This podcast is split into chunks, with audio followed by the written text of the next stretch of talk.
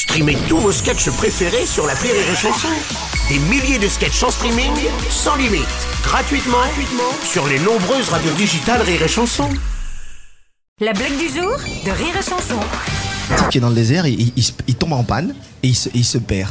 Et au bout de quelques heures de, de soleil, évidemment, il commence à avoir des, des- des hallucinations, il va pas très bien, et il commence à avoir très très peur. Et là, il y a un cheval blanc qui arrive et qui lui dit euh, T'es en panne, mon gars?